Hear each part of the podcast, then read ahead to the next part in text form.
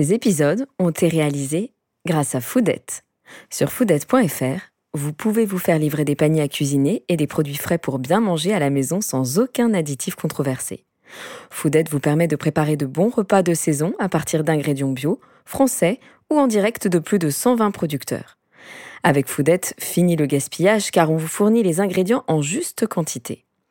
En plus, avec le code influenceur, Foodette vous offre 20 euros sur votre première commande. Rendez-vous sur foodette.fr. Bonjour à toutes, bonjour à tous et bienvenue dans Influenceur, le podcast qui s'intéresse à celles et ceux qui influencent nos vies.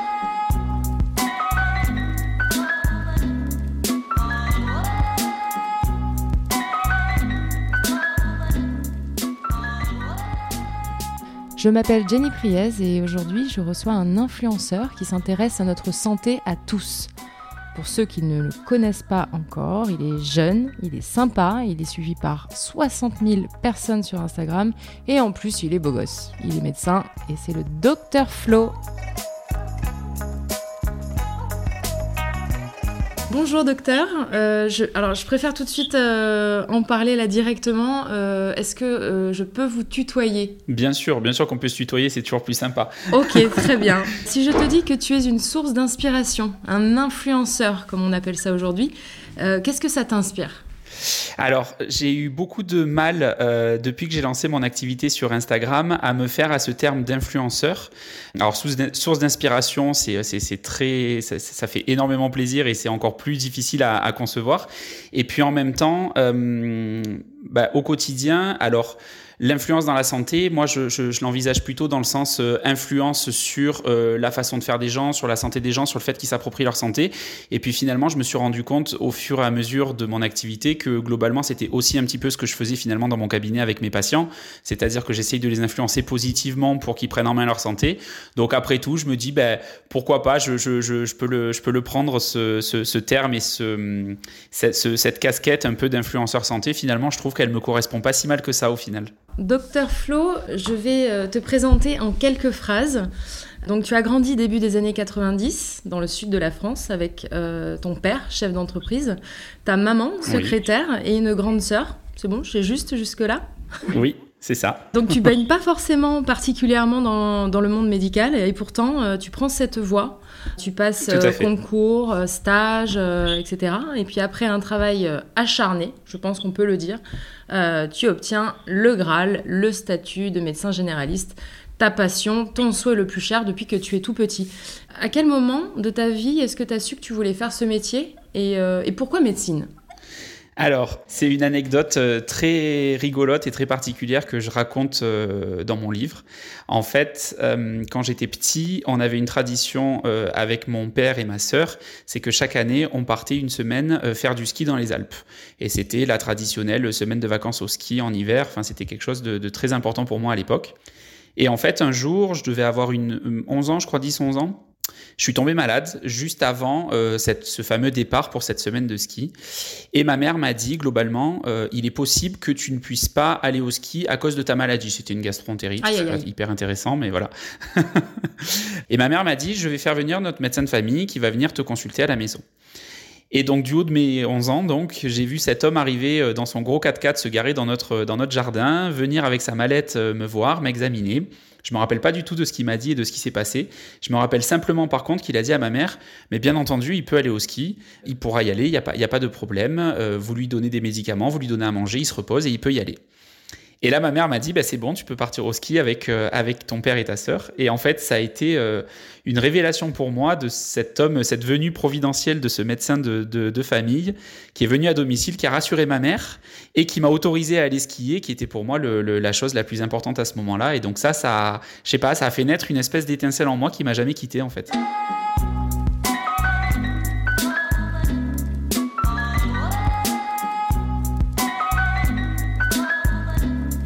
Depuis que, tu as commencé euh, médecine, est-ce que tu as, déjà eu envie de, baisser les bras et d'arrêter, tout simplement?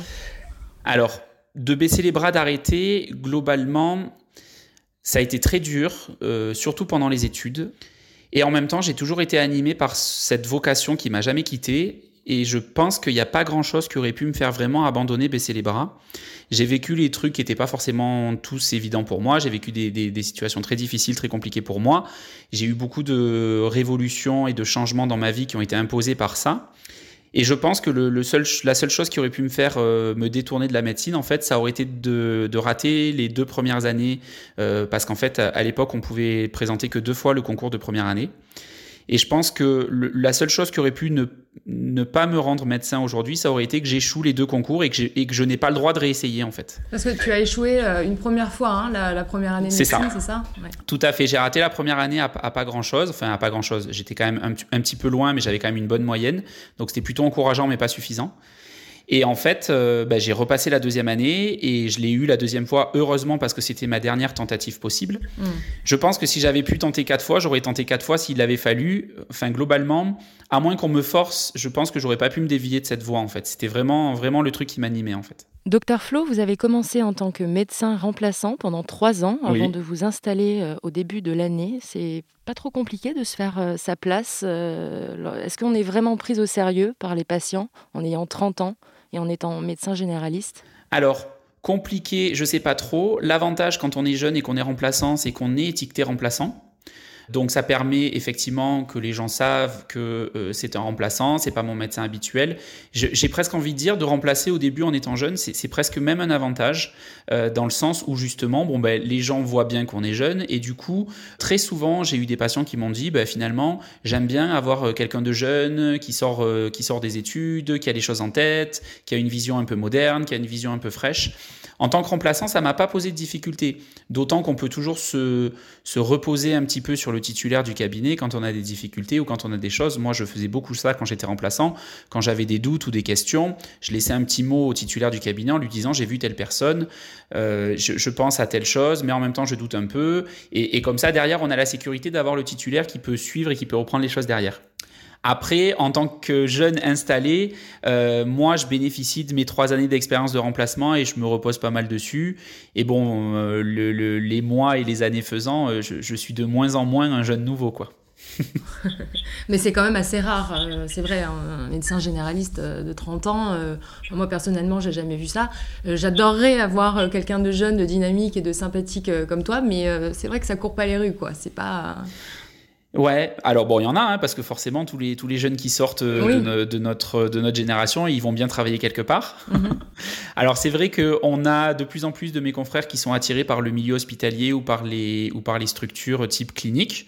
Il y a aussi quand même encore euh, un engouement euh, quand même important, je trouve, pour la médecine générale. Après, c'est peut-être des façons différentes de la pratiquer. Mais en tout cas, on a quand même une génération qui arrive et qui, et qui a à cœur de venir prendre la relève, hein, quand même.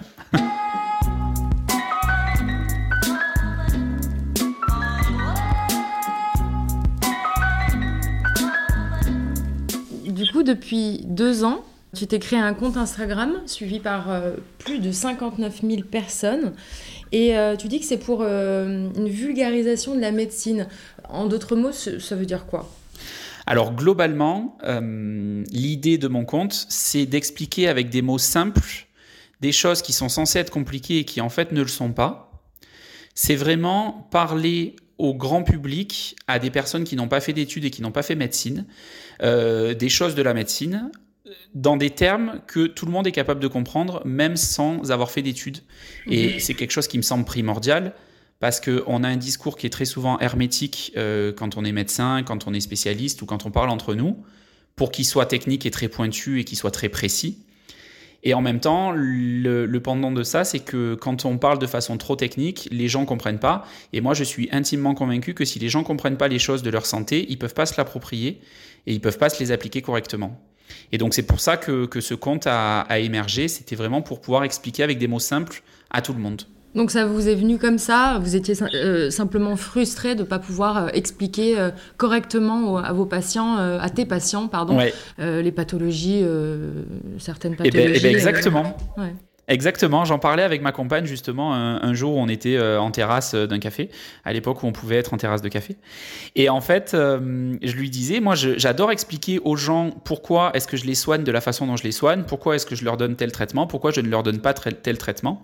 Et très souvent, j'avais des gens en face de moi en consultation, en fait, je le voyais, qui n'étaient pas intéressés par mes explications, qui voulaient simplement avoir une solution, une réponse, un traitement, sans que je les bassine avec la physiologie et pourquoi ça fonctionne comme ça fonctionne. Donc je me suis dit plutôt que de perdre de l'énergie à parler à des gens qui ne sont pas intéressés et je peux pas leur en vouloir, hein, je veux dire chacun voilà son intérêt où il veut. Je me suis dit si je me trouvais en fait tout simplement une façon de m'exprimer en public avec des gens qui choisiront de me suivre et de m'écouter. Euh, comme ça, je suis sûr que ce que je raconte sera lu ou entendu par des gens ben, qui viennent chercher l'information et qui sont contents de la recevoir. Mais du coup, derrière tout ça, il n'y a pas hum, aucune démarche euh, à but commercial, à but euh, lucratif pour ma part, personnellement, non. Parce que c'est vrai que l'influence sur Instagram, ça peut être beaucoup associé à de la à de l'influence commerciale, à de l'influence marketing. Après, moi, c'est vrai que quand je fais de l'influence sur la santé, euh, le but, il est à la base, initialement, il n'est pas du tout marketing. C'était vraiment de euh, partager ma passion, partager mon, expérience et euh, partager ça. Et sincèrement, moi, je savais pas du tout où ça allait me mener. Euh, moi, quand j'ai créé ce compte Instagram, en fait, j'étais vierge de tous réseaux sociaux. C'est peut-être étrange à dire, mais euh, j'avais pas un compte, même pas un compte Facebook, rien du tout. Donc, en fait, j'ignorais complètement tout du monde de l'influence.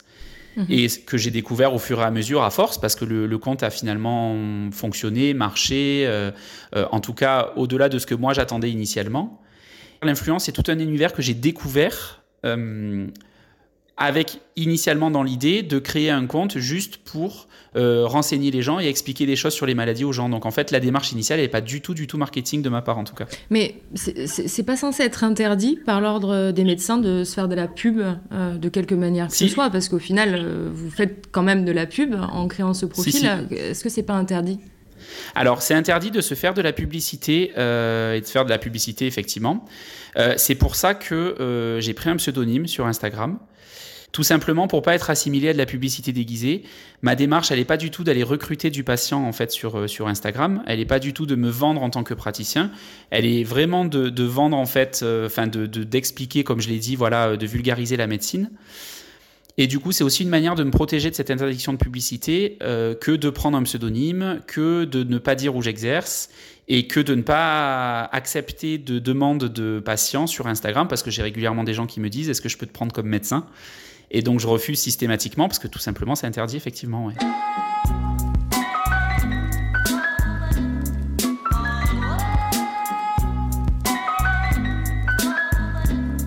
ce compte Instagram n'est pas, euh, pas seulement là pour parler du coup de médecine, mais aussi de ta vie personnelle.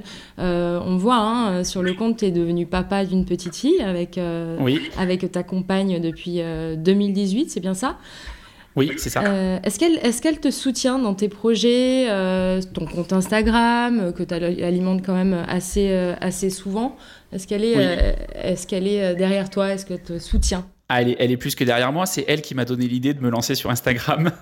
ah ouais, voilà. Parce qu'en fait, voilà, quand je lui ai dit que je voulais effectivement, euh, que je voulais effectivement trouver un public, en fait, à l'écrit, euh, je pensais à des blogs ou des choses comme ça. Elle m'a dit, mais le, le, média qui, qui, te correspondrait, ça serait Instagram. C'est elle qui m'a fait découvrir en fait Instagram et c'est elle qui m'a fait me lancer dessus. Donc oui, effectivement, elle est plus que soutenante là-dessus. Donc c'est grâce à euh, elle. c'est grâce à elle, effectivement. En tout cas, que ça a pris cette forme-là. L'idée derrière, elle a, enfin l'idée, elle est née Enfin voilà, j'avais une idée très peu précise de ce que je voulais faire et c'est grâce à elle que ça a la forme que ça a aujourd'hui effectivement. Et c'est aussi grâce à elle que je peux continuer tous les jours parce qu'effectivement, sans le soutien des proches, de toute façon, hein, les projets, qu'ils soient professionnels ou extra-professionnels, ils sont beaucoup plus difficiles à atteindre quand on n'est pas soutenu par ses proches, bien entendu. Et est-ce que tu arrives à, lâcher le téléphone une fois que tu es rentré ou est-ce qu'il est complètement vissé à la main et on, ne peut même pas te parler, on peut même pas te échanger avec toi? Non, si j'arrive à le lâcher. Euh, c'est vrai que je passe beaucoup de temps sur le téléphone, mais ça c'était déjà le cas avant de me lancer euh, sur Instagram de toute façon. Euh, après, la, vie familiale, on arrive à trouver un équilibre en se, en se lançant des petites alertes. J'ai mon petit Mirador à la maison qui me dit là stop, décroche. Et moi je fais inversement avec elle aussi quand, quand, elle, est, quand elle scrolle trop sur Instagram. non, non, on arrive à trouver quand même un, un équilibre qui est quand même bien. Même si on le sait, on est des, gros consommateurs d'écran, mais en même temps, c'est un, peu, euh, c'est un peu le cas de beaucoup de personnes de, notre âge et de notre génération. On consomme beaucoup de, smartphones, ça c'est sûr.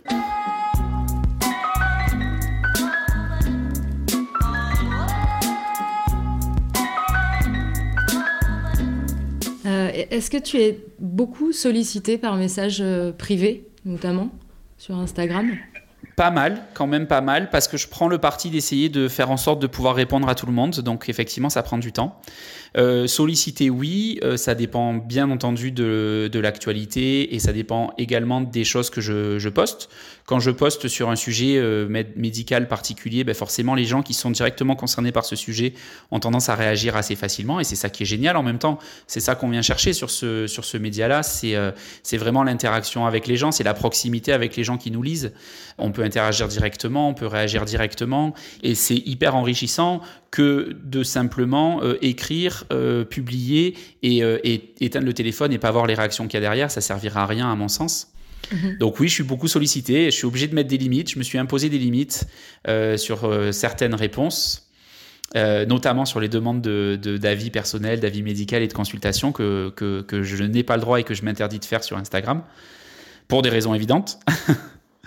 Mais oui, effectivement, oui, on est, on est, on est beaucoup sollicité et c'est normal et c'est bien. Ça veut dire aussi que, que ce qu'on fait plaît. Mais est-ce que, tu fais des, sortes de téléconsultations par message ou tu te l'interdis ça justement? Non, certainement pas. Ça, je me l'interdis. Ça, c'est une vraie limite que je me suis posée et, et à laquelle je dérogerai pas euh, pour plusieurs raisons. Déjà d'une part parce que bon, euh, c'est pas forcément euh, quelque chose qui euh, en soi serait très plaisant pour moi de faire des heures en plus de consultation, etc., etc. Mais surtout parce que ça serait pas plaisant, surtout parce que c'est pas du travail de bonne qualité en fait. C'est-à-dire que donner un conseil médical sur la base d'un témoignage ou d'une question écrite de la part d'une personne qu'on ne connaît pas, qu'on n'a jamais vue, qu'on n'a jamais examinée, dont on n'a pas les antécédents, dont on n'a pas le contexte, en fait c'est hyper dangereux dans le sens où c'est moi je suis incapable de travailler comme ça. Non mais aujourd'hui on voit euh, ces visioconférences, euh, on nous propose via euh, via certaines applications, Doctolib, je vais la citer comme ça au moins c'est fait. Ouais. est-ce que qu'est-ce que tu penses de ces de ces rendez-vous en visio justement? Parce que sans avoir vu son patient, sans avoir sans connaître réellement la personne, est-ce que est-ce que c'est une bonne chose de, de, de, pratiquer ça de cette manière Alors ça, ça, se développe de plus en plus. Il faut savoir que dans la loi, ce qui est permis, c'est de faire de la visio chez des patients qu'on a déjà vus. Donc en fait, une première consultation normalement ne devrait pas se dérouler en visio. Après, il y a eu des dérogations par rapport à toutes les histoires de Covid, de, confinement, et qui ont nécessité qu'on augmente au maximum l'accès aux soins. Et donc, on autorise à faire une première consultation avec un praticien euh, sous forme de visio. Donc, peut-être que ça va se pérenniser comme ça, je ne sais pas. À la base, la vision, c'était de pouvoir euh, gérer à distance un patient qu'on connaît, qu'on a déjà vu, qu'on a déjà examiné, qu'on a déjà interrogé. Moi, je trouve beaucoup de limites à cette pratique aussi peut-être par ma jeune euh, expérience, parce que j'ai pas beaucoup d'expérience de, de, encore. Et je me trouve très limité de devoir soigner et diagnostiquer sans avoir la possibilité d'examiner la personne.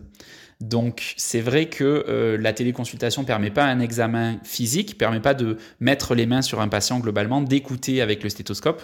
Et donc moi je trouve ça très limitant et c'est vrai que je suis un peu réticent à cette pratique pour l'instant.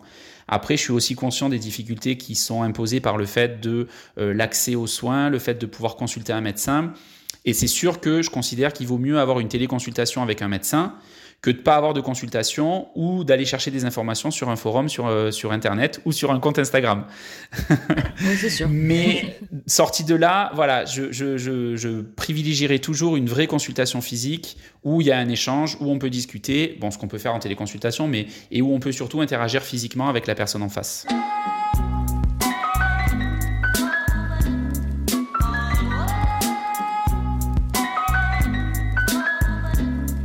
Tout à l'heure, tu parlais de la Covid. Justement, j'avais une question à ce sujet. Euh, je voulais savoir si les gens t'en parlaient beaucoup, s'ils te posaient beaucoup de questions par message. Euh, voilà, notamment des, questions assez, assez, assez, assez farfelues parfois. On est, on est tellement dans l'ignorance euh, totale que c'est vrai qu'on. J'imagine que tu reçois beaucoup, beaucoup de messages à ce niveau-là, à ce sujet-là. Ouais, c'est sûr. À l'annonce du confinement, du premier confinement, celui de, de mars, le, jour où l'annonce du confinement a été faite par le, par le président, pendant les, les trois semaines qui ont suivi, je pense que j'ai dû avoir, sans mentir, entre 25 et 50 messages par jour mhm. euh, sur Instagram par rapport à tout ça, par rapport à toutes ces questions euh, qui, ont, qui, ont eu, qui ont eu là-dessus. J'en étais même arrivé à un point où pendant le confinement, j'avais envie de, de, casser mon téléphone parce que j'en pouvais plus de, du, nombre d'informations que je recevais en fait parce que tout simplement, euh, comme je m'astreignais à essayer de répondre à tout le monde, je recevais à chaque fois des situations différentes, des informations différentes, des peurs différentes, des questionnements différents. Et ça a été, euh, ça a été compliqué à gérer sur ce, sur ce moment. Alors c'est tombé euh, en même temps qu'une période où, euh, pendant cette période-là, je recevais plus personne au cabinet parce que les gens se sont vraiment calfeutrés chez eux et ne venaient plus. Donc finalement, j'avais beaucoup de temps libre au cabinet que je mettais à profit pour essayer de, de renseigner au maximum les gens sur, sur ces questionnements-là qui avaient, qui avaient eu lieu sur mon compte Insta. Et après, bon, il y a beaucoup d'informations qui ont circulé. Maintenant, on a, ça fait des mois et des mois que on est abreuvé d'infos là-dessus. Donc, c'est vrai que maintenant, les questions se sont un petit peu euh, taries, si je puis dire, parce que les gens ont, ont eu leur information et sont retournés voir leurs professionnels de santé depuis, et donc ont eu toutes leurs infos là-dessus depuis. Mais il est évident que dès que j'évoque un petit peu le sujet euh, sur le compte, euh, derrière j'ai des questions qui viennent et dès qu'il y a des nouvelles annonces qui sont faites, on a des interrogations ou, ou tout simplement des demandes. J'ai des personnes qui me demandent de faire des, des posts Instagram sur tel sujet. Là récemment, on me demande beaucoup des, des posts sur euh, les masques, sur leur intérêt, etc., etc. Donc de me donner, que je me positionne sur mon avis, sur ce que j'en pense, etc. Et du coup, au niveau rapidement hein, de, de, la situation sanitaire actuelle, tu, tu tu penses quoi de tout ça Quel est ton point de, vue à ce sujet Est-ce que tu es optimiste par rapport à, tout ça Ouais, moi je suis toujours optimiste. je sais pas si je suis trop, j'en sais rien, mais en tout cas je suis comme ça. Euh, je pense que quelle que soit la situation dans laquelle on se trouve, euh, on peut en trouver du positif, on peut en trouver du négatif, on peut trouver pire que nous, on peut trouver mieux que nous. Donc, partant de là, ça va être notre capacité à euh, tirer le meilleur du positif qu'on a dans la situation dans laquelle on est, qui va faire qu'on va être bien ou qu'on va pas être bien. Donc, c'est pour moi résolument optimiste et j'espère que j'arrive à le faire transparaître un petit peu à travers mes différentes activités, à la fois au cabinet et à la fois sur Instagram. Donc oui, la situation ben, du moment, elle est particulière. J'aurais jamais pu imaginer il y a un an et demi que j'allais euh, vivre ce qu'on vit actuellement et que j'allais pratiquer la médecine de la manière dont je la pratique actuellement. Et en même temps, il faut qu'on s'y adapte, on n'a pas le choix, il faut qu'on fasse euh, ce qu'il faut pour euh, traverser cette, cette phase en ayant le moins de dégâts, entre guillemets, possible.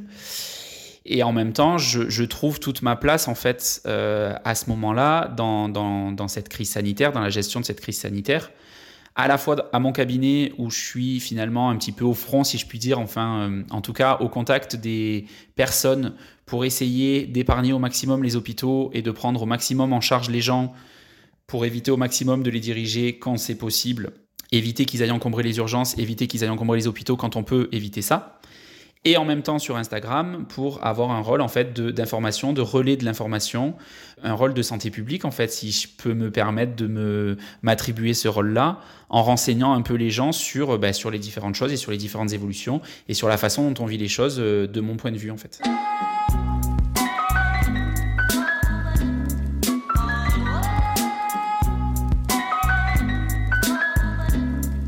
J'aimerais revenir un instant sur, euh, sur ton livre, on en, parlait tout à l'heure, euh, Docteur Flo, Docteur 2.0. Euh, quels sont les retours que tu as vis-à-vis de, ton livre et, comment, comment est-il est reçu? Alors des, retours que j'en ai, qui sont des retours sur Instagram principalement, parce que c'est le plus simple pour me faire ce genre de retour-là. Donc pour l'instant, ce sont des retours de gens qui, pour la majorité, me connaissaient déjà avant et du coup ont découvert le livre en me connaissant déjà j'ai des retours qui sont vraiment, vraiment géniaux, qui me touchent énormément, euh, en me disant que euh, le livre est accessible, écrit de façon simple, compréhensible et facile à lire, ce qui est un énorme compliment pour moi parce que c'est vraiment mon but d'être accessible au plus grand nombre, même à des gens qui ne sont pas lecteurs à la base.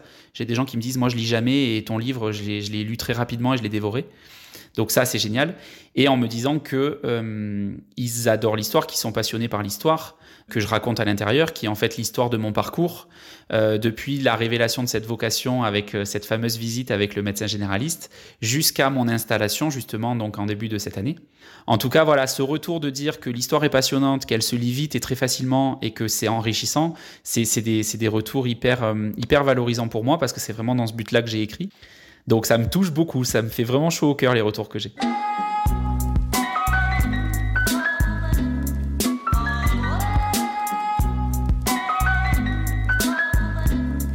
Là, c'est euh, bah, déjà la fin, docteur. Ah. Mais euh, ah, bah. j'ai une petite question. Ah, vous êtes déçu. Tu es déçu, pardon. bah ouais, c'était court. C'était très court. Oh.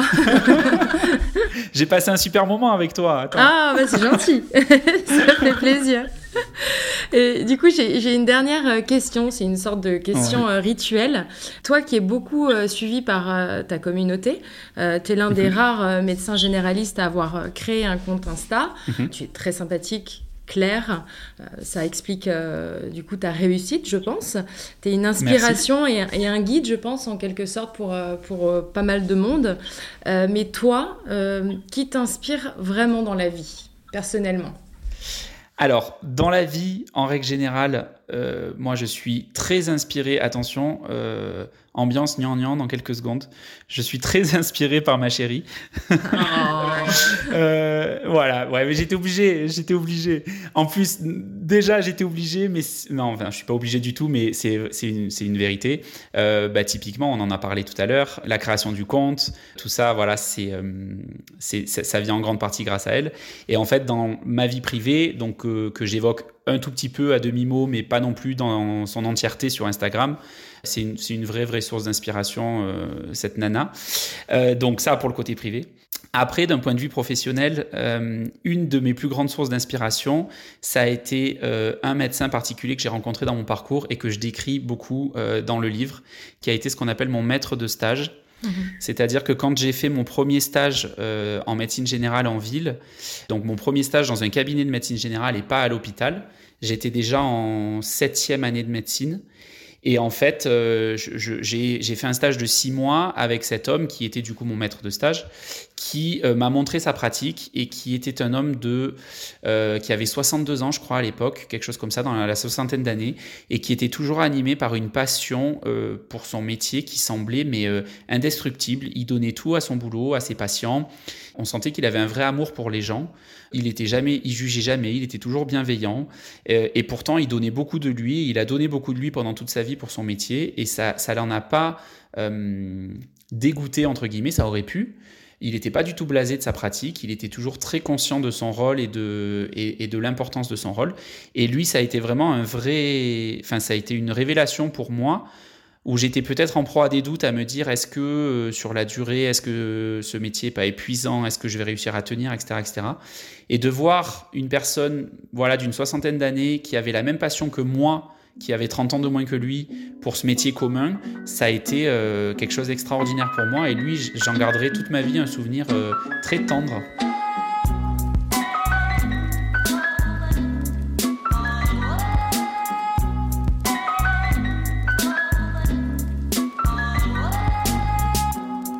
Voilà, c'était Dr Flo, un médecin dans l'air du temps, un médecin 2.0 dont le but est de rendre la médecine accessible à tous et en plus euh, il est hyper sympa. Retrouvez-moi très vite pour un nouvel épisode d'Influenceur et d'ici là on se retrouve sur les réseaux sociaux. Et si cet épisode vous a plu, n'hésitez pas à en parler autour de vous ou à le partager.